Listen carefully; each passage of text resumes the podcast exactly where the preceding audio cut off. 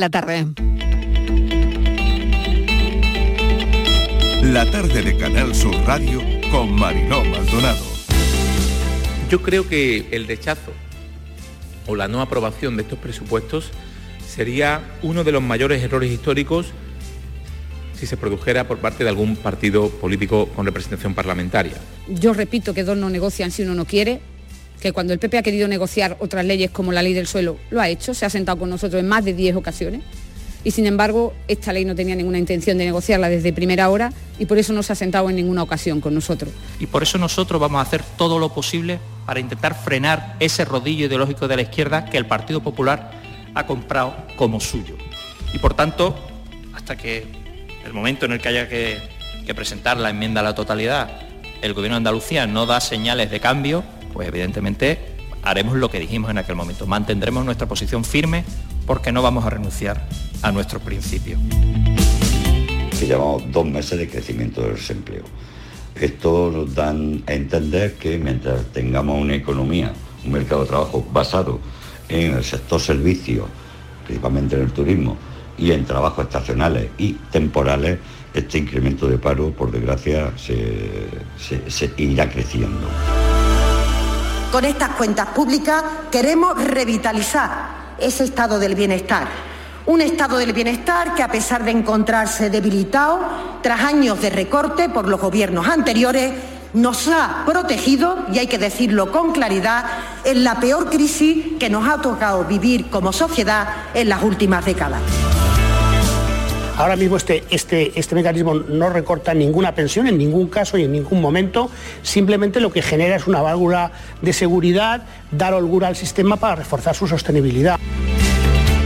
Afecta a un colectivo de 5.000 trabajadores en lo que se refiere a la antigüedad, porque ninguno de estos 5.000 trabajadores tiene antigüedad reconocida, bueno, la tienen reconocida pero no retribuida, y afecta también en concreto hoy a 500 compañeros que salen hoy de la plantilla, como todos los años, porque acaba la campaña de alto riesgo y no se volverán a poder incorporar hasta, hasta, el, hasta el verano que viene. Yo creo que Canal Sur es la ventana ideal para que la Asociación contra el Cáncer pueda difundir todo su trabajo. Importante conocer de primera mano las necesidades de la asociación para poder divulgarla.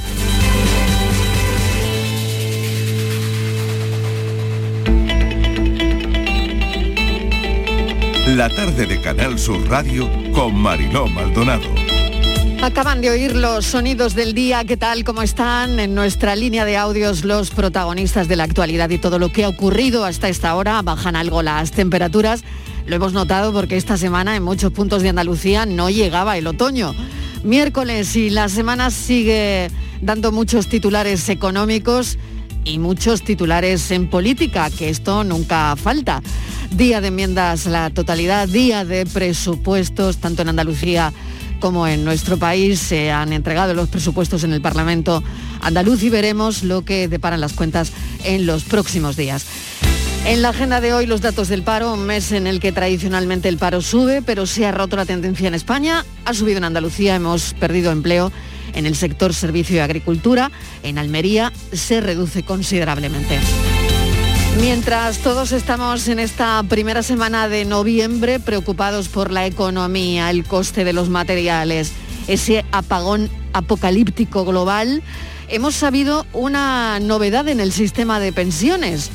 Planes de viabilidad del gobierno, los pensionistas de la generación del baby boom, seguro que nos están escuchando muchos, la explosión demográfica de aquellos 50, 60 tendrán que cobrar sus pensiones, por supuesto, y eso, y eso es la gran prueba de fuego para el sistema, para la hucha de las pensiones.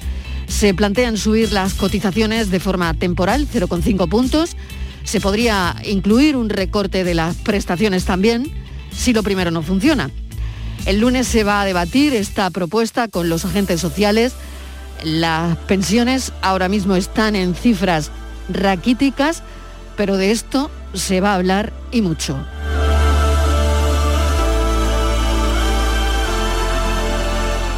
En Igualada, una noticia de impacto en Barcelona. Se sigue buscando al autor o los autores de la violación de una joven de 16 años.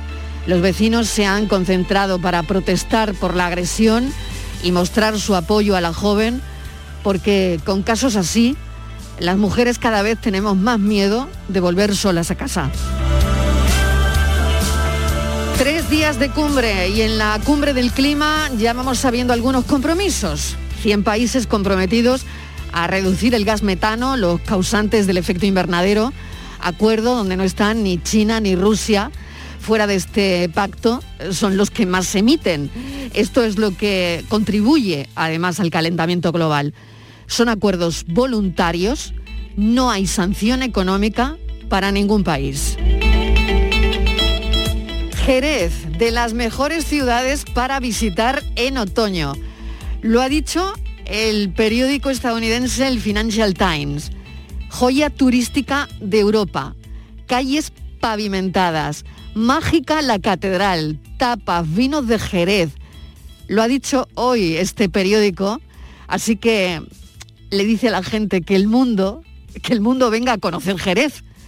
Imagínense por un momento si el director del Financial Times hubiese tenido la oportunidad de cenar con esta jerezana que habría dicho. Desde luego hay que ver el escándalo tan grande que han formado. Pero bueno, se puede saber por qué se ha formado zafarracho tan disparatado sin venir a qué y esta guerra mora sin darme cuarté desde el punto y hora que puse los pies en la capital, donde reina una gracia tan fina que hasta las gallinas creo que ponen los huevos con sal. Yo es verdad que buscaba coquina y fui pobre de nativitate y he vendido caballa, sardina, pimiento, tomate, vendía quincalla, tabaco, aguardiente y a las niñas que van a la playa con sus pretendientes cuando estaban diciéndose verso y cantándose el bar de la sola y bello y me zampaba el almuerzo de las cacerolas. Sí señores, la tromba marina, 15 años y un hambre canina, figúrese usted, pero ahora me sobra el parné y cambia la cosa. Y en el puerto San Lucas Jerez me llaman hermosa y en Cádiz la guapa y los hombres me tiran la capa diciendo bonita y a doña Lupita no le dan ni café con sus rapas porque tiene la lengua muy floja, porque está dos chispas, porque sabe que donde la coja me la siento en un nido de avispa. Ya lo sé, como Pepa Jarama, que me llama la pesta amarilla, la cacique fungué la mojama por las rabaillas y me voy a acordar de la maja maja que le dio la primera papilla. Y doña Belén, Martino le den, que asegura con todos sus reaños que tengo un apaño que vive en Bailén como un ermitaño, porque cumple en enero 100 años y lo trato muy requete bien con el pensamiento de llevármelo un día a Jaén a hacer testamento para adueñarme de todo lo que tiene y a la huerta en un cruce de trenes tirarlo a la vía. Todo lo que dice en tres minutos y medio es alucinante. Bueno, pues nos ha servido para ilustrar con esta jerezana universal lo que acaba de comentar el Financial Times, que se fija en Jerez para una escapada ideal en otoño. Nosotros ya lo sabíamos, pero no está mal que lo diga un periódico económico y prestigioso como es el Financial Times. Estivaliz, ¿qué tal? Bienvenida a Mesa de Redacción, ¿cómo estás? Hola Mariló, ¿qué tal? Muy Mira buenas bien, tardes. ¿Eh? Claro, estamos de enhorabuena. Y también Mariló, estás de enhorabuena tú. Hay que Ah, lo quiero ah. lo quiero decir porque Mariló, bueno, bueno, pues lo- la Asociación Andaluza de Trasplantados Hepáticos, Ciudad de La Giralda, ha concedido a Mariló Maldonado el premio Periodista Solidaria 2021. Marilo, enhorabuena porque te lo han dado por tu buen trabajo, por tu sensibilidad, por tu delicadeza a la hora de tratar unos temas tan delicados y por tu conciencia solidaria de estar siempre ahí con los más necesitados y ponerle voz a, pues, a muchas personas que, que a veces no se les da. Por ello te han premiado y bueno, el equipo estamos muy orgullosos de que te hayan concedido este premio y el nombre de todo el equipo que te lo hemos dado personalmente en petit comité, pero bueno, te lo quiero hacer público para que todo toda Andalucía se entere. Enhorabuena, felicidades. Bueno, mil gracias. Y te lo mereces, de verdad que gracias, sí. Gracias, Estivaliz y, y nada, y a, y a todo mi equipo. Evidentemente, esto no sería posible, pero para nada sería posible si en el equipo eh, pues no hubiese la gente que hay. Y las personas tan implicadas que tenemos eh, y la redacción cuando hay algún tema sensible, todos a una. Quiero agradecer eh, a mi equipo. Es verdad que esto es más para el final de un programa que para un arranque, pero bueno, ya que lo ha comentado Estíbaliz, quiero agradecer a todo el equipo que trabaja en este programa su implicación la sensibilidad con estos asuntos. Eh, Cuando pensamos en hacer un- unas entrevistas que la titulamos internamente A veces la vida, es porque es verdad que a veces la vida nos pone en situaciones eh, francamente difíciles. Y queríamos en esas entrevistas a las 5 de la tarde dar voz a personas pues como usted y como yo. Y eso lo está consiguiendo el equipo de la tarde, acercarnos a esas personas que tienen una historia que contar, a veces historias muy duras que han pasado por aquí, como por ejemplo la historia de los trasplantados hepáticos, de cómo han vivido la COVID. Y bueno, y, tantas y otras entrevistas que han pasado por el programa, gracias, como digo, al equipo, porque sin este equipo no sería posible. Así que me voy a empezar a emocionar y tengo hasta las 6 de la tarde. O sea que... Marilo, la verdad que yo había pensado Sí. reservarlo para otro momento del programa, pero como me has hablado, has empezado, a pesar Claro. que estamos hablando de Jerez, De Jerez, pues, digo, pues es que tenemos muchos más premios que, Sí, que sí, celebrar y claro digo, y uno muy cercano, ¿no? Mil gracias, Estivaliz, y mil gracias también por tu trabajo y por tu apoyo. Así que un beso para todos. Empezamos con fuerza, arrancamos con fuerza, pero vamos a dejarnos ya de mirar el ombligo y vamos con lo de hoy. Pues sí, vamos a...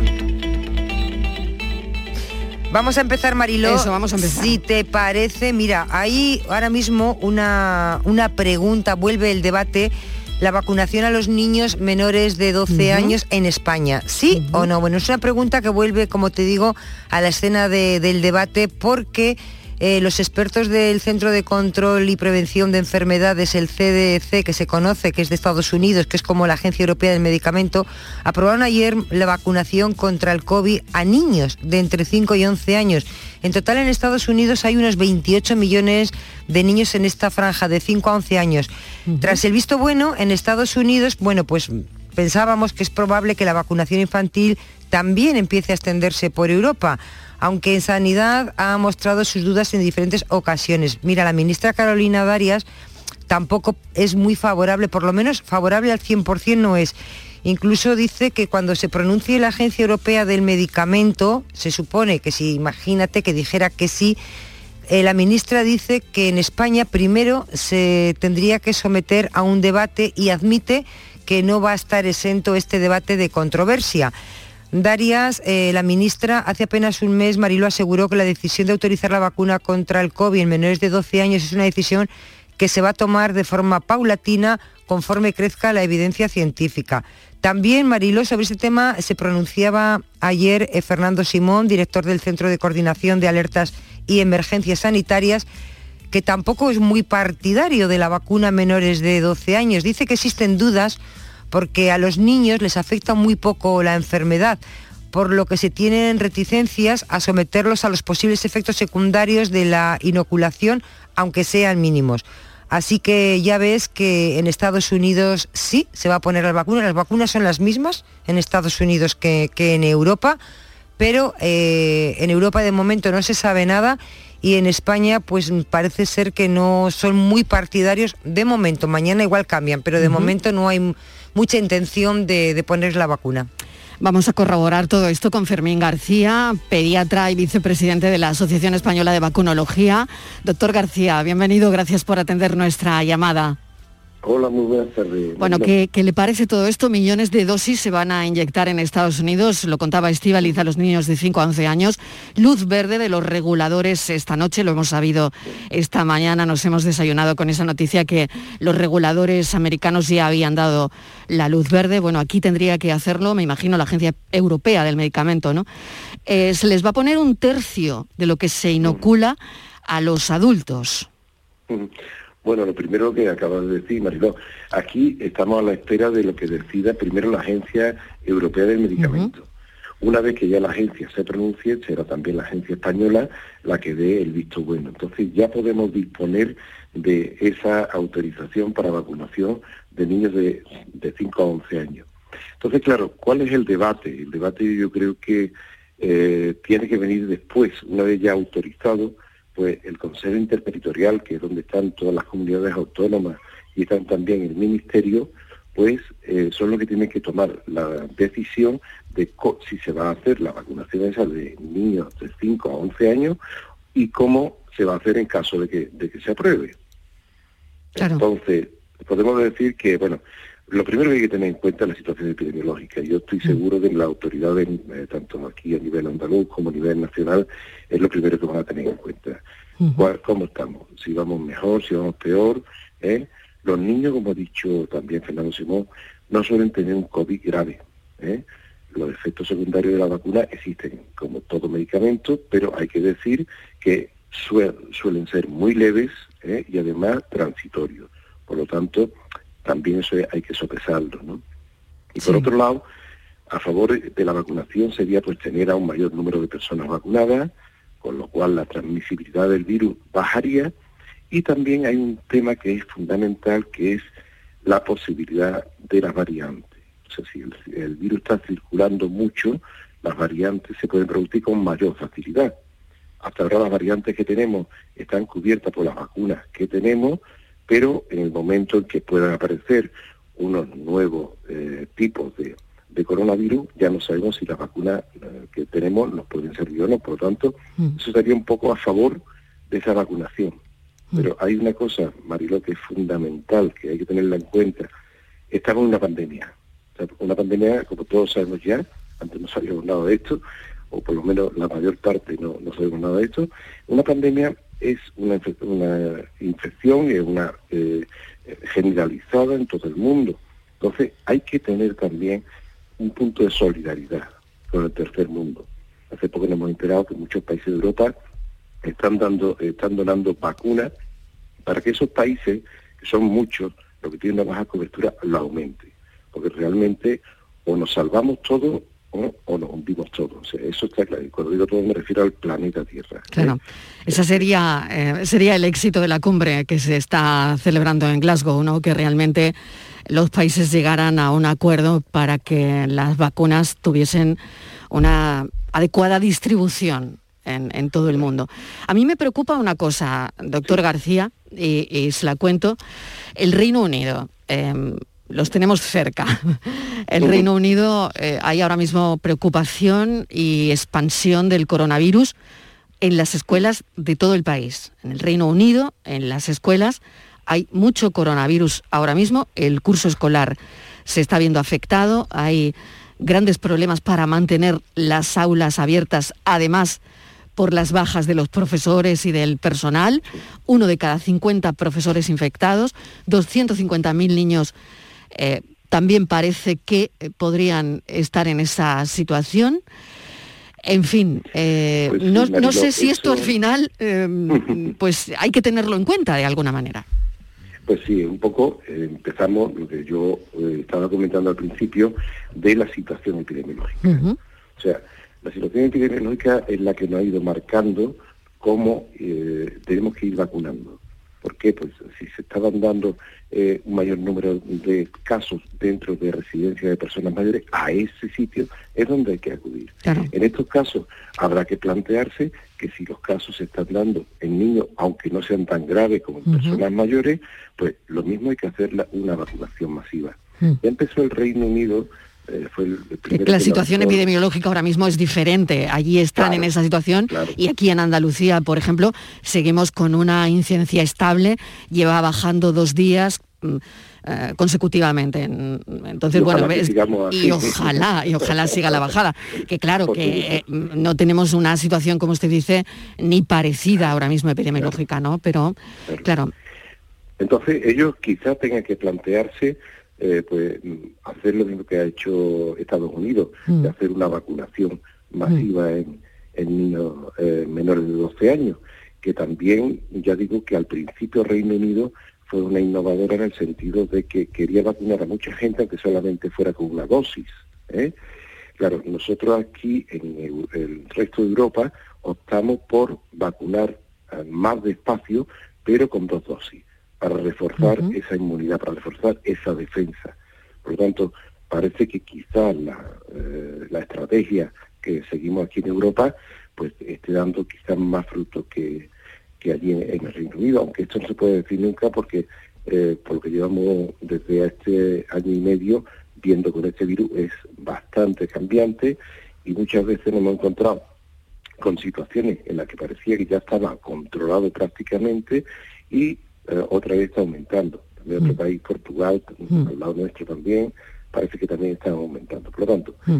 yo creo que las autoridades sanitarias nuestras, si valoran todo esto y eh, ven cómo está nuestra situación, pues pueden a lo mejor demorar un poco la vacunación en niños o no, dependiendo de esa situación. Porque la situación de Reino Unido Sí. es preocupante. Estivaliz, seguro que tienes alguna una- una cuestión, más. Buenas Adelante. tardes, buenas tardes, doctor. Buenas la tardes, vacuna que se le va a poner a, a los niños en Estados Unidos es la Pfizer, creo. O sea, las vacunas son Sí. iguales allí y aquí, porque son las que son y hay las que hay. Eh, son 28 niños y en el plazo de unos meses eh, los niños, mm, un porcentaje alto, se han vacunado en Estados Unidos. Eh, con esta vacuna se ha visto que no ha pasado nada, que va muy bien. Bueno, pues eso sería un estudio bastante, bastante bueno y real, ¿no? Claro, por supuesto que sí, por supuesto que sí. La vacuna es la misma, pero como decía al principio del reportaje, se va a inocular menos cantidad. Sí. Parece que la respuesta de los niños es superior a la de los adultos, sobre todo a la de las personas mayores, y por lo tanto no necesitan la misma cantidad de, de sustancia ¿eh? en, en el vial, o sea, en la inyección, sino que con un tercio parece que están respondiendo estupendamente. Por lo tanto, vamos a ver cómo va evolucionando.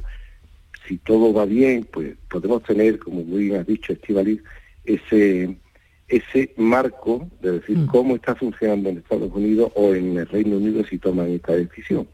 Y nosotros podemos también eh, vernos en el espejo de si es necesario pues hacer esta vacunación o es preferible a lo mejor destinar parte de esa vacuna a otras personas dentro de Europa o incluso en otros países o en otros continentes, como está pasando, por ejemplo, África, un sitio donde se está vacunando muy poco, eh, Brasil tampoco tenía una vacunación buena. Pues todo eso es lo que yo creo que hay que irlo sopesando. Eh, tomar medidas antes de, de saberlo, Estados Unidos lo ha hecho, pero bueno, no sé si ellos, seguramente sus autoridades pues lo habrán sopesado también, habrán dicho, vamos a ver qué, qué hacemos. Ahora si la incidencia de ellos en niños era alta, pues hay que tomar la decisión rápidamente. Doctor García, mil gracias por habernos atendido. Habrá que ver todo esto, situación epidemiológica. Primero que la Agencia Europea y Agencia Española del Medicamento pues, lo, lo aprueben. En Estados Unidos esto ha sido ya, ha ocurrido, los reguladores han dado luz verde esta noche, por lo tanto a los niños les va a vacunar eh, pues en unos días, eh, dentro de muy poquito. ¿no?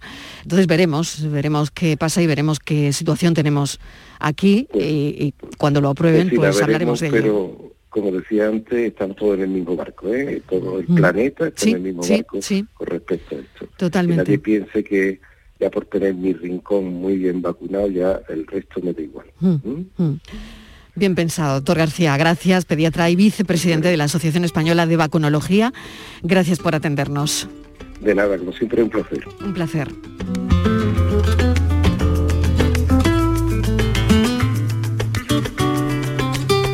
La tarde de Canal Sur Radio con Mariló Maldonado. que me vio nacer, fue libertad, patio de mi Andalucía. Volado entre risa y canto, jugando a los niños, cantando y bailando. Tenemos a una jerezana en el equipo que hoy está muy contenta, Virginia Montero. Así que lo está celebrando, lo de Jerez, de las mejores ciudades para visitar en otoño. Ella ya nos lo había contado y ella ya nos había invitado ¿eh? Eh, a que pasásemos un fin de semana con los suyos allí en Jerez. Joya turística de Europa, calles pavimentadas, mágica Jerez, Estivaliz. Sí, Marilo, y qué sorpresa porque nos ha encantado este periodista eh, del periódico británico. El periodista es Paul Richardson, que es quien es una persona, una autoridad muy conocedora además de España, que ha escrito en el Financial Times que dice, de Europa, por lo menos de Europa, dice que hay tres maravillas.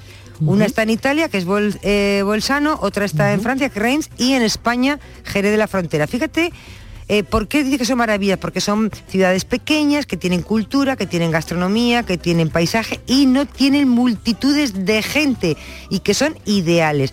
Fíjate, Mariló, cómo descubre Paul eh, Jerez. Él llevaba tres décadas, 30 años en, en España y dice que siempre eh, había evitado por una razón u otra que no había ido a Jerez, porque siempre que optaba por ir hacia allí, que siempre al final acababa pues con Cádiz, Cádiz que es como más conocida, ¿no? Pero en septiembre eh, surgió, le surgió una, una excursión de fin de semana a Jerez, se planteó y dijo, ah, pues voy a ir, ¿no? Y cuando llegó allí dijo, lo que me he perdido, dice los rincones llenos de vida, No de lo sabe cultura. bien, eh, sí, vale, no lo sabe Dice, bien. Lo que me he perdido. Y ahora Claro. Mariló, pues nada, todos pajeres. Todos pajeres, claro. ¿Quién, vamos, es que lo tenía que contar en el periódico británico de, eh, de más prestigio, ¿no? Claro, el, Financial. A mí me ha hecho gracia una Claro. cosa porque dice, para salvar aquello de seguramente que él igual vivía en Sevilla, ¿no? Se- seguramente para, que, para salvar aquello de que no cita Sevilla, dice, Jerez se sale de lo común. Es una versión, es como una versión de Sevilla, dice, pero sin turismo masificado, porque para él el turismo masificado no le gusta. Entonces, como una jus- yo creo que es como una justificación, como diciendo Sevilla Sí, es bonita, totalmente. pero Jerez todavía es mejor porque le fal no tiene esa masificación. Bueno, Jerez es maravillosa y eso lo sabe muy bien Isabel Gallardo, delegada de turismo de Jerez. Isabel, bienvenida. ¿Cómo estáis con, con este revuelo que se ha montado? Pues muchísimas gracias por la cálida bienvenida. Bueno, pues estamos muy contentos porque venimos de la Feria del Turismo de Londres, de la Sí. World Travel Market. Hombre. Y venimos precisamente de lo que estáis diciendo, de promocionar Jerez, para que todo el mundo lo, lo conozca, porque es una ciudad maravillosa. Y bueno, yo únicamente, si se me permite, aunque me, me sabe un poco mal discrepar con una autoridad como este señor, ¿no? Yo también discrepo, ¿eh, Isabel? Sevilla, Sí, yo, yo también discrepo en eso, ¿eh? Jerez tiene autonomía. Claro, en sí misma es, es diferente, claro, claro. Y no es versión de nada. No es versión de nada, es yo estoy de acuerdo. En sí misma, maravillosa Sí, en sí misma. Y es lo único. Por lo demás, decir que efectivamente... Que siga escribiendo, que siga escribiendo. todo. Y, y decir también que Mm. voy así como un poco acelerada, discúlpame, Sí. porque voy cogiendo el vuelo que estamos volviendo de Londres y cogiendo la conexión de Madrid a Sevilla y vamos un poquito mm, corriendo. ¿vale? Bueno, no Más pasa nada, no de- pasa nada. Lo importante es no perder el avión, es Isabel. un poco regular, únicamente bueno. ese matiz. Pues simplemente yo quería saber cómo se había valorado todo esto, ¿no? Al final eh, acaban de visitar la World Travel Market, que es un escenario potentísimo y muy importante para el turismo y para darnos a conocer. Y, y bueno, esto es un empujoncito, Isabel, ¿no? Sí, yo también me gustaría decir que nosotros hemos potenciado mucho el, el que nos conozcan los periodistas por la difusión. Pero usted sabía, perdón Isabel, ¿sabía que este periodista iba a visitar Jerez en ese momento? No. No, no, no, Bueno, pero todavía doble punto, ¿eh? Doble punto. Hemos conectado con él y le estamos organizando una estancia. Eso es lo que él ¿Vale? quería. Exacto. Entonces, sí, sí, sí, por supuesto. Trátelo, no trátelo bien, Isabel. Pero no lo hemos hecho antes porque no sabíamos de su existencia, ¿verdad? No que Sí, no sí. supiéramos de su existencia, que no sabíamos que iba a estar por aquí, es lo que me lo que quería decir. Pues doble, eh, nosotros, doble puntuación, antes, porque ahora, ahora no se lo va. de invitar Claro, a prensa extranjera, tenemos invitados a, a periodistas alemanes, tenemos Mm. entonces, pero bueno, que no pasa nada, que me parece estupendo y maravilloso, ya lo hemos contactado, le estamos organizando una visita para que él tenga todavía más conocimiento de esta ciudad mágica que, que tenemos Pues y que nada. vivimos los jerezanos y las jerezanas. Estivali, fíjate qué bien que, lo Sí. que- la que le van a montar al periodista, ya me lo imagino yo, ¿eh? ¿Eh? La ruta que le van a organizar, Ahora, ¿eh? 30 años por aquí y no ir a Jerez, eso tampoco Tiene delito. Eso tiene delito. Isabel, cuando se lo encuentre, dígaselo. Que tiene delito. no, ¿eh? no es cuando me lo encuentre, es que yo voy a ir a buscarlo, yo voy a estar con él. Lo hago con todos los periodistas que vienen. Claro, O sea, no- claro que no, sí. es solo un caso aislado lo de este señor. Todas Pero formas- aquí, aquí de lo Tiene que dos se cosas que decirle, tiene dos cosas que decirle. Lo de Concejala, Sevilla y lo de... De todas y formas, lo otro. eh, Sí, por lo que Sevilla se lo voy a decir. Claro, eso lo escribe él, ¿eh? Eso es una, eso es Eso- palabra eso suyo. él, claro, sí, eso lo claro. escribe. él. Eh, eh, mm, concejala, yo lo que le quería decir, mm, que él estuvo un fin de semana, pero le dio para mucho, ¿eh? porque en el, en el reportaje vamos, ha hecho una crónica de Jerez, lo ha visitado todo, todos los rincones, el mercado de abastos, el alcázar medieval, la Alameda Vieja, la catedral, eh, hasta el hotel, las bodegas. Es que no ha dejado un rincón. La verdad que Y yo no sé si todo eso se puede hacer en un fin de semana en Jerez. Es posible, me supongo. Sí. Y además lo, lo No le ha dado la vida, una- no le ha dado la vida. Efectivamente. Yo quería hacer extensiva la invitación a vosotros porque... Ay, qué bien, qué detalle, ¿eh, delegada, Claro, qué detalle. no venís también vosotros y hacéis un programa en nuestra ciudad. Pues claro que sí, seguro todo se andará. Yo lo, lo voy a hablar con el director a ver qué me dice. Claro. Claro que sí, claro que sí. Pues Isabel, no sé, Estivali, si tienes alguna cosa más, Nada, pero felicitarle en sí misma una que maravilla. a mí no me ha sorprendido de que diga que Jerez es una de las maravillas, porque conocemos Jerez no tan bien como usted, pero lo es. Entonces, eh, pero nos ha alegrado muchísimo que bueno pues que una ciudad como Jerez esté ahí no como una de las maravillas porque la compara bueno pues con Italia no es de España él habla de Europa porque habla de otras ciudades eh, de europeas con lo cual pues nada felicitarle felicitarle a- a este periodista Sí, y es cierto que Jerez es una maravilla de Europa y del mundo. Y también es cierto que una de las maravillas que tiene Jerez son sus gentes.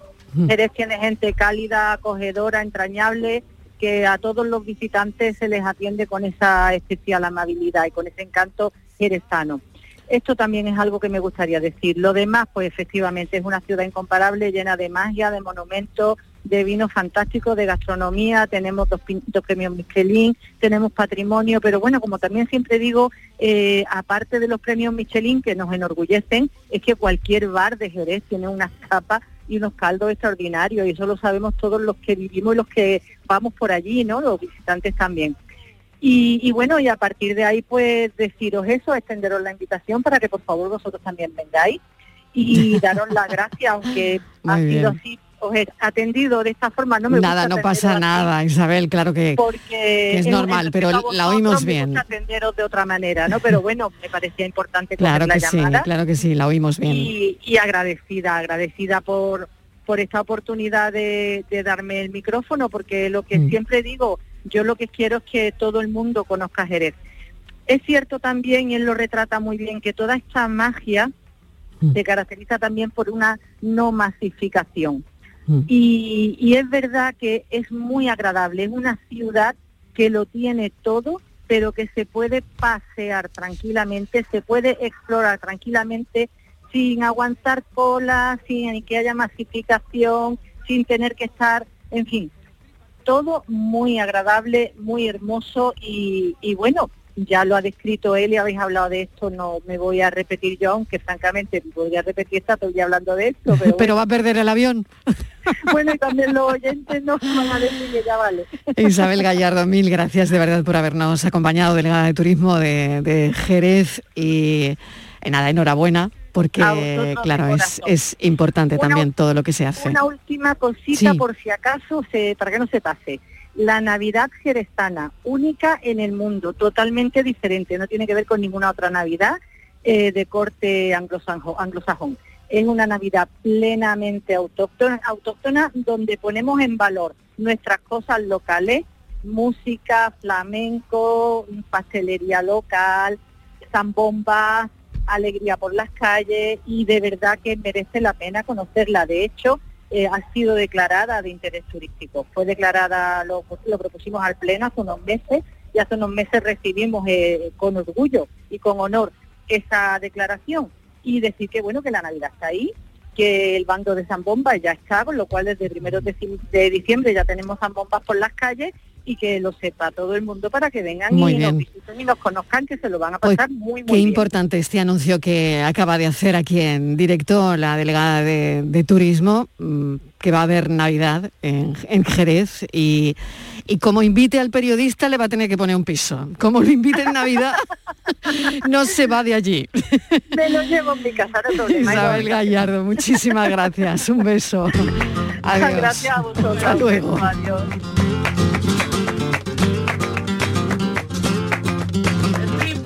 La tarde de Canal Sur Radio con Mariló Maldonado. bailando Jerez.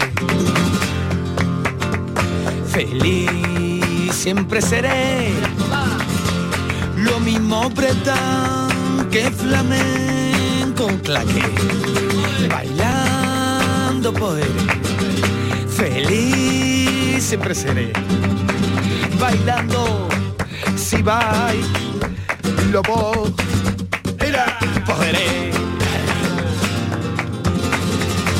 Compás de bulería, con lluvia o con sol, lo mismo en Madrid que en Pekín o en Nueva York. Bailando poder, feliz siempre seré. Bailando si va y lo podré. La tarde de Canal Sur Radio con Mariló Maldonado. También en nuestra app y en canalsur.es. Un cocido de versa cocinado con aneto quita el sentido. Porque en aneto hacen el caldo como se ha hecho siempre. Versa, carne, garbanzo, con todos sus avíos. Vamos, que está para cantarle. Sin exagerar. Para que recuerdes el 11 del 11, aquí van unos truquitos. 10 Islas Maldivas, más una isla para tu cocina. 11. 5 días en un safari, más 6 meses tranquis con la Mari. 11. 11 del 11 de la 11. Un premio de 11 millones y 11 premios de un millón. 11 del 11 de la 11. El día que recordarás siempre. 11. Juega responsablemente y solo si eres mayor de edad. Foro Flamenco de Canal Sur. Este 5 de noviembre descubre tres grandes del flamenco. Carmen Herrera al baile, Santiago Lara a la guitarra y Jesús Méndez al canto. Foro Flamenco de Canal Sur. Desde las 7 de la tarde en el Teatro Fundación Cajasol de Jerez. Las invitaciones se podrán recoger los días 3, 4 y 5 de noviembre en el auditorio de la Fundación Cajasol de Jerez en Avenida Ingeniero Ángel Mayo número 20 de 10 de la mañana a 7 de la tarde. Foro Flamenco de Canal Sur con el patrocinio de la Fundación Cajasol. Vete a dormir con una sonrisa, con el show del comandante Lara. El humor más travieso, los invitados más divertidos, las mejores versiones musicales de Calambres. El show del comandante Lara, los domingos en la medianoche después del deporte. Quédate en Canal Sur Radio, la radio de Andalucía.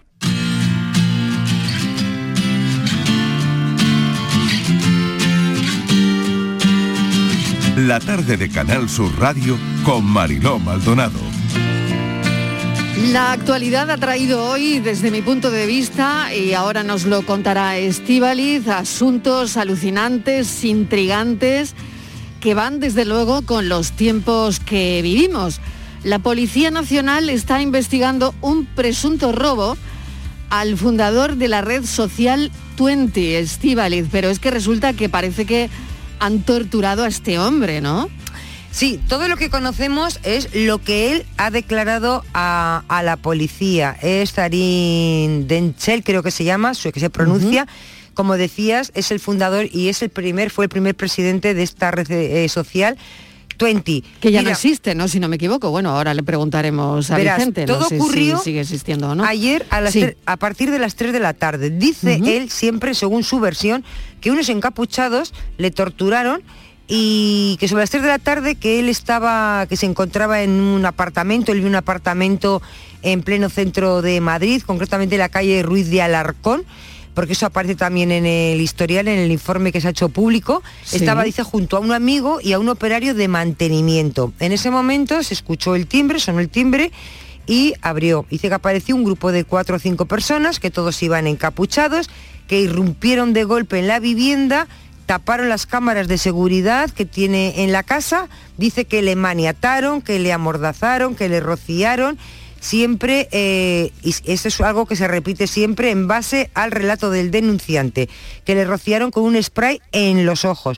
Dice que durante las cuatro horas siguientes que los, las personas estas, los autores del secuestro, eh, que le golpearon repentinamente, que le eh, profirieron todo tipo de amenazas para obtener lo que querían. ¿Qué querían? Querían las claves de los ordenadores, Mariló. La contraseña. Sí, dice Querían que- la- esto parece una película de Dice 007. Que le ¿no? realizaron diversos cortes en el pecho, que le aplicaron descargas eléctricas con una pistola De película, de láser. película. Sí, y después de que todo esto parece ser que él dio las claves, pues que estos se fueron, que se iban los portátiles, los teléfonos, la tablet y también un pendrive. Eh, dice, bueno, cuando los policías eh, llegaron a, la vivienda, dice que sí presentaba él heridas mm, perpetradas con una arma blanca.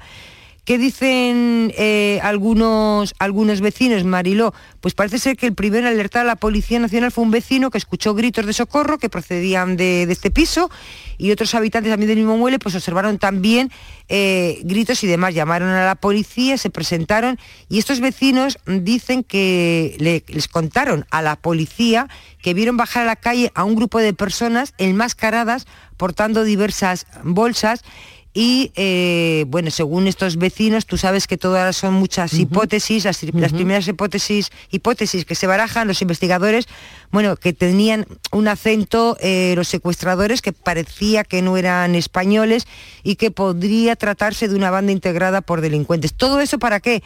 Para robarle las contraseñas porque según él, según él, le han robado una millonada en Bitcoin.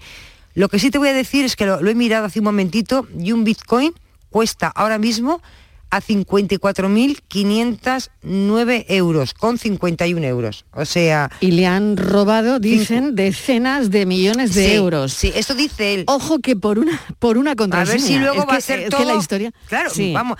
Por eso se insiste, a Claro. mí me llama la atención que se La credibilidad que tiene eh, se su insiste- testimonio, se ¿no? insiste mucho, me- eh, llama la según atención decía, porque, según decía, claro, según decía, su ¿no? testimonio, según su testimonio, Ya. según su relato, según su relato, ya, ya, ya, porque todo lo que se sabe es lo que él ha contado, ¿vale? Lo- por parte de la policía, Bueno, y el vecino, ¿no? Parece Bueno, que el vecino también que oye gritos eso, claro, y... un vecino que sí que le ha dicho a la policía que le dijo que vio que bajaba un grupo, en más que eran que hablaban mm, con acento no era español y que iban en que llevaban bolsas y que parecían, pues no sé, podría ser. Claro, llevaban bolsas pero ni un euro porque eh, es un robo virtual. Eh, Le han robado una contraseña y con la contraseña decenas de millones de euros. Pues un, ¿no? un bitcoin lo que cuesta, Mariló, Claro, claro, 54.509 euros. Esto que nos cuesta tanto entender, por lo menos a mí, a mí me cuesta entenderlo mucho, ¿no? Claro, que, que te hagan un desfalco en tu casa, que te torturen y que no se O sea, lleven ni un euro, yo- se llevan una Yo contraseña. pensaba, y pero los hackers claro. no son los que hacen esto, de ordenador Claro, a ordenador. Vamos a preguntarle a Vicente Montiel, que seguro que tiene alguna explicación, o por lo menos nos lo puede explicar bien. Vicente Montiel es nuestro experto en redes. ¿Qué tal, Vicente? ¿Cómo estás? Buenas tardes. Bueno, a ver, a ver si nos explicas este lío, o sea, de manera que esta gente tortura al fundador de Twenty, eh, se llevan las contraseñas y con la contraseña, no las contraseñas, sino una contraseña, con la contraseña decenas de millones de euros, muy difícil de seguirle la pista. Eh, bueno, realmente no es rastreable. Eh, Es que, eh, vamos a ver, todos tenemos contraseñas para acceder a nuestro banco. El banco, cuando tú tienes una cuenta, eh, tú puedes ir a la entidad bancaria que tiene entidad física o puedes manejarlo por internet. Entonces el banco te da tu cuenta y tu contraseña. Eh, si tú le das tu contraseña de tu banco a alguien, pues puede entrar en tu cuenta y vaciártela. Lo que pasa es que eso deja rastro. Eh, si yo cojo el dinero y hago una transferencia a otra cuenta, la policía lo puede investigar porque todas las transferencias bancarias en moneda de curso legal son rastreables. Pero en cambio, eh, si yo lo que tengo son bitcoins, que bueno, básicamente no, no, no pueden estar en un banco, están en plataformas que alojan bitcoins. El bitcoin no es una moneda física. No está en un banco. como- no, está No, vale. en servidores, está en servidores de Internet y protegido por una tecnología que se llama blockchain. Es decir, es una tecnología no rastreable. Entonces, eh, pues, si yo compro bitcoins es como si comprara una obra de arte. Eh, yo la compro porque pienso que nunca va a bajar de un valor y la pago con dinero de curso legal esa obra de arte y me la guardo con la expectativa de que algún día, pues si acaso la venderé por más precio del que yo he pagado por ella. Pues Vale, el bitcoin es igual. Para entendernos, el Bitcoin eh, está en la red con tu contraseña y todo eso es tuyo, ¿no? Todo lo que tú tienes en Bitcoins es tuyo. Sí, pero no lo bien. tienes en un banco de los que todos conocemos, sino Claro. en una plataforma encriptada, es decir, con una con un sistema de acceso. Si alguien tiene ese sistema de acceso, se puede llevar tus bitcoins. Eh, es como si abriera la caja fuerte, perdón, y se lleva lo que hay dentro. Eh, claro, al llevarse lo que hay dentro no se está llevando nada físico. Lo que está haciendo es transferir esos bitcoins a eh, otra plataforma y esa transacción por su mero concepto tecnológico no es rastreable por la policía. Entonces te tienes que creer que dentro de esa caja fuerte eh, tecnológica habían bitcoins. ¿Y dónde han ido? Pues no se puede saber. Entonces, es todo y la como muy policía, raro. claro, claro, por eso decía que me parecen alucinantes este tipo de delitos. Primero por la forma, ¿no? Eh, Sí. Y segundo porque ahora, claro, tendrá que haber una policía especializada que sepa, eh, son nuevos delitos realmente, ¿no? Sí, eh, realmente es que por muy especializada que esté la policía en este tipo de, tecnología, de tipo blockchain, eh, no va a poder rastrearlo porque eh, se, lo van a impedir el mismo concepto de servidores. Tienes que imaginarte cómo eran las transacciones o cómo son las transacciones habituales que estamos todos acostumbrados y cómo es la tecnología de blockchain. Cuando tú te conectas a tu banco, eh, te conectas con un protocolo que es seguro, es decir, te- se conecta en modo túnel. Tu banco y tú, eso estáis a cada uno a un extremo del túnel, y lo que tú haces y lo que te manda el banco solamente lo podéis ver el banco y tú. Es en ese túnel, no entra nadie. En cambio, la tecnología blockchain no es así. Eh, la tecnología blockchain lo que hace es que eh, cuando tú haces una transacción, la que sea, eh, divide en pequeños bloques, eh, miles y miles y miles de bloques, que además se autorreplican entre ellos. Y ahora se envían eh, a través de Internet a servidores que están ubicados por todo el mundo. Durante ese trayecto, lo único que mm, tú puedes saber es que hay un pequeño bloque que pertenece a una cosita. Cuando llega a su destino final, el destino final recompone los miles de bloques y entonces la transacción se completa. Claro, eh, ¿cómo mm, persigues una transacción que realmente no tiene un emisor y un destinatario claro, sino que pasa por eh, miles y miles y miles de servidores en todo el mundo? Así que la policía no va a poder rastrearlo porque eh, la tecnología se lo va a impedir. A mí me parece alucinante, no sé, Estivaliz, eh, te- tenemos ya poco tiempo, pero Sí, yo- no sé si estoy- tienes alguna cuestión, pero es alucinante. Es que estoy perdida, perdidísima. Sí, es alucinante Porque todo. es, es que yo, yo que soy mucho, que soy muy simple, que no llego a nada de, de todo esto, pues me surgen las preguntas de una persona muy simple como yo. Que, Y digo, pero si para cuando se lleven los ordenadores, para cuando los enciendan, para cuando pongan las claves y tal, digo, ya eh, alguien podrá bloquear todo eso porque ha pasado un tiempo, se llevan los, se supone, eso no es una cosa inmediata como dice, te robo el bolso en el momento, pero es que esto se lo llevaron los, los, las- los ordenadores, no sé qué, en bolsas. Y ahora eso tendrá que ir a un sitio, eso, hay un tiempo. Ah, no no hay- no hay un- en ese tiempo no se puede bloquear, no, no hay ningún sistema de seguridad. Pues la verdad es que no, porque no son sistemas sujetos a, a legalidades internacionales. Eh, la criptomoneda y todo lo que son este tipo de sistemas eh, tienen sus propias reglas, por lo tanto eh, no están sujetos a reglamentos internacionales o al Fondo Monetario Internacional, no, tienen sus propias reglas. Yo dudo mucho de que se llevaran los ordenadores, no tiene sentido llevarte el ordenador si ya tienes las claves. Tú puedes entrar eh, con esas claves desde cualquier sitio y si tienen las claves y han entrado, la transacción ya está hecha. ¿Qué sentido tiene llevarse un ordenador? Es todo como muy raro. Eh, claro, a mí también mira, me parece un poco, es un poco raro, sí. Bitcoin y esta Todo tecnología raro, se sí. está utilizando mucho para blanqueo de dinero, Madre mía. para, para operaciones opacas, eh, no rastreables. Y una denuncia de este tipo contra algo que no se va a poder demostrar y demás, yo calculo que, que la Guardia Civil, la policía también estarán investigando otras conexiones porque no ofrece mucha credibilidad, no, no parece. De hecho, en la noticia también se resalta que no ha presentado ninguna denuncia física. La policía se personó por los, Claro, claro. por los gritos Por y demás. eso hay, hay cosas no muy raras. es un vecino denuncia. el que da la voz de alarma y la policía va, claro. Uf, esto ya tiene otro cariz, ¿verdad?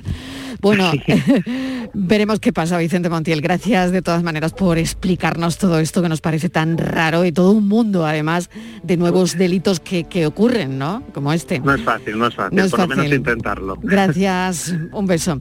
Vamos con la foto del día, Virginia, Virginia Montero. La imagen de hoy es de Conchitina Andrés, curso la especialidad de fotografía en la Escuela de Artes Aplicadas y Oficios Artísticos de Sevilla.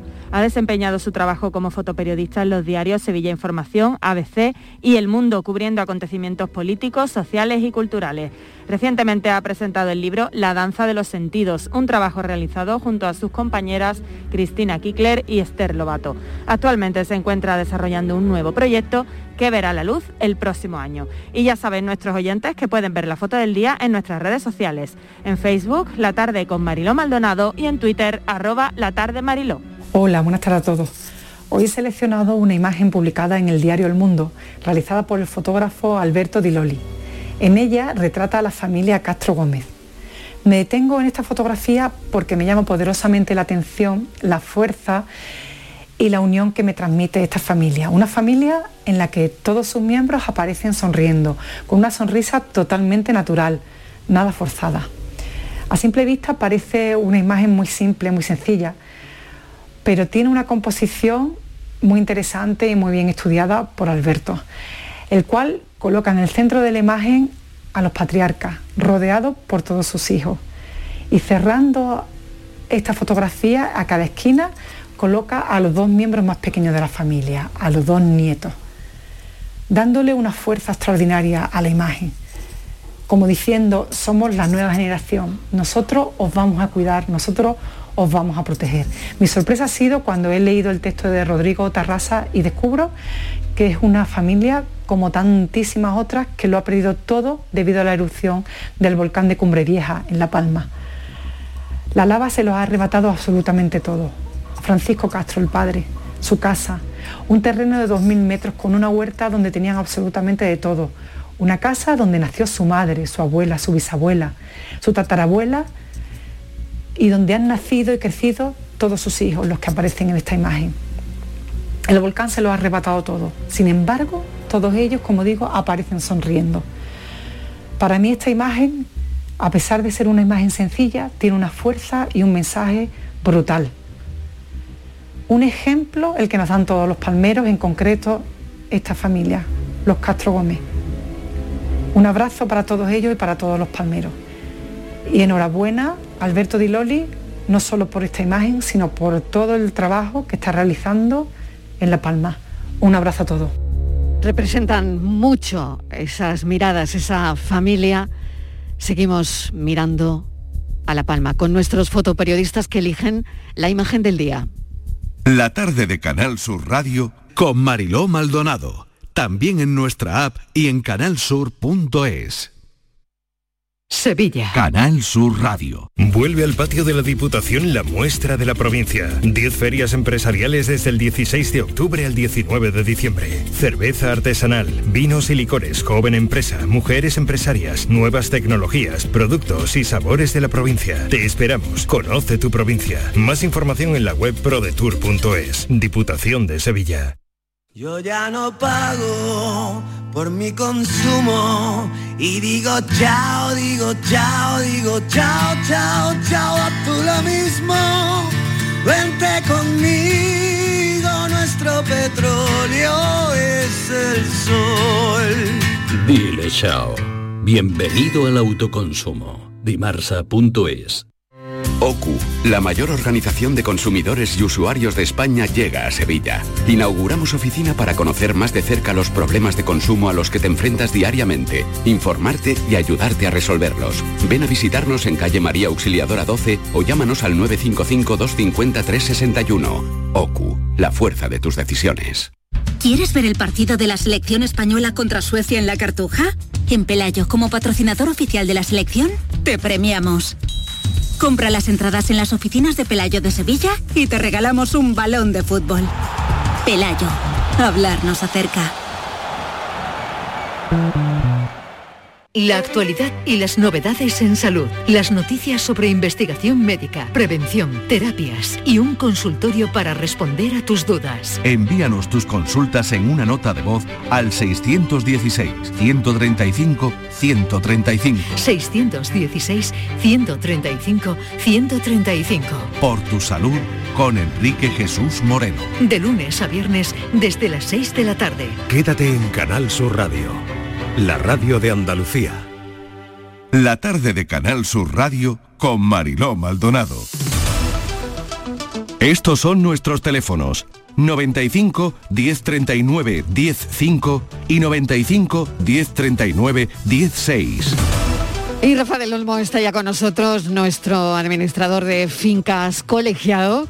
Y bueno, a ver qué, qué abordamos hoy. Rafa, ¿qué tal? Bienvenido. Muy buenas tardes, ¿Cómo estupendamente. estás? Muy bien. Bueno, pues eh, vamos con todo que tenemos hoy, Virginia. Pues Marilo, hoy queríamos hablar de los pagos de servicios en la comunidad, de las famosas cuotas, y queremos poner en claro cómo se distribuyen esas cantidades, si cada propietario paga según los metros cuadrados que ocupa su vivienda, se reparte partes iguales. Es muy característico también el pago del agua, que sigue siendo común en muchas comunidades. Rafael, este tema siempre es polémico, Sí, ¿verdad? siempre, siempre. Sobre todo cuando se plantea, eh, eh, como bien decías tú antes, eh, Verónica, el tema de la- del agua. El agua, eh, cuando se, hay una sola cometida comunitaria, los edificios antiguos tienen una sola cometida, un solo contador de agua, y cada uno de los pisos pues consume el agua que estima pertinente sin que tengan un contador que les facture cada una de los, cada uno de los, de los consumos que tienen, valga la redundancia. Claro, se plantea el problema de cómo se reparte cuando son pisos iguales, con un mismo coeficiente, que ahora hablaremos de eso, ¿por qué un piso que está ocupado por una sola persona paga de agua la misma cantidad que un piso ocupado por una familia numerosa? Bien, pues eh, la respuesta, por justa o injusta que nos parezca, eh, es que el criterio que se establece por la ley de propiedad horizontal en el artículo 9 para la distribución de los gastos eh, es el criterio del coeficiente. Dice que mm, es obligación de cada propietario contribuir con arreglo a la cuota de participación fijada en el título, que no es otra cosa que el coeficiente, o a lo especialmente establecido a los gastos generales. Por lo tanto, si pagamos la luz de la escalera, el uso del ascensor o la limpieza del hueco de escalera por coeficientes, también el agua que consumimos también la vamos a, la vamos a, a- distribuir por, por ese criterio del coeficiente. Y el coeficiente mayormente, que no exclusivamente, está determinado por la superficie que tiene cada piso, ca- cada local, cada trastero, cada plaza de garaje, sin perjuicio de que la ley de propiedad horizontal permite que también a la hora de eh, se tenga en cuenta, por ejemplo, eh, la, mm, eh, qué uso va a hacer previsible de los servicios comunitarios, que es un criterio muy subjetivo, el acceso a la vía pública, que también es otro criterio subjetivo, por lo que finalmente lo que más manda y determina en la, la- en la concreción del coeficiente va a ser este de la superficie de los metros cuadrados. Dicho eso, decir que también cabe que por unanimidad se adopte otro criterio distinto, pero mm, efectivamente pasa porque la Asamblea, convocada expresamente para ello, adopte ese criterio por unanimidad, es decir, que todo el mundo esté de acuerdo que, por ejemplo, eh, con independencia de que cada piso sea mayor o menor, todo el mundo pague por partes iguales. José de Sevilla nos está llamando, atendemos la llamada. José, bienvenido, ¿qué tal? ¿Cómo está? Hola, buenas tardes. Cuéntenos, José. Pues mire, una pregunta sencilla. Eh, los requisitos para que en un bloque de 10 vecinos se pueda poner e instalar los contadores independientes del agua, ¿eh? ¿es necesario que estén todos los vecinos de acuerdo o un porcentaje mayor? Es que mi- en mi caso, por ejemplo, somos 10 y claro, es lo que dice este señor. Yo, por ejemplo, vivo solo y estoy pagando, pues, vamos, estoy gastando agua, no puedo gastar la misma cantidad de agua que una familia con dos, tres o cuatro hijos. como es lógico. Claro que sí. Pues mire, Entonces- viene su pregunta muy, muy a juego con Desde lo que luego. estamos planteando, exactamente. Mire, para suprimir la cometida comunitaria y, conta- y colocar contadores individuales, se decide en una junta de propietarios, también convocada al efecto con un, pus- con un punto de expreso del orden del día, por tres quintas partes de propietarios que a su vez representen tres quintas partes de coeficiente. Es decir, si en su casa los 10 pisos son iguales, sería suficiente con que 3 más 3 serían 6 propietarios de los 10 acordasen colocar esos contadores individuales. No se requiere ya la unanimidad para suprimir esa cometida comunitaria, sino solamente las tres quintas partes del propietario, que ya le digo en su caso serían 6 de esos 10. Muy bien. José, le- ¿bien? Lo ha entendido, Pues, ¿no? Como, como siempre, aclaradísimo.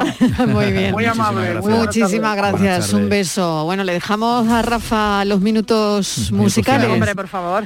Eh, ¿Cómo lo llamamos la, el- la, mm, la semana Raffman, pasada? minutos Minutos Raffman. Minutos Raffman. ¿Cuáles son hoy? A ver. Hoy toca otra vez José James, ¿eh?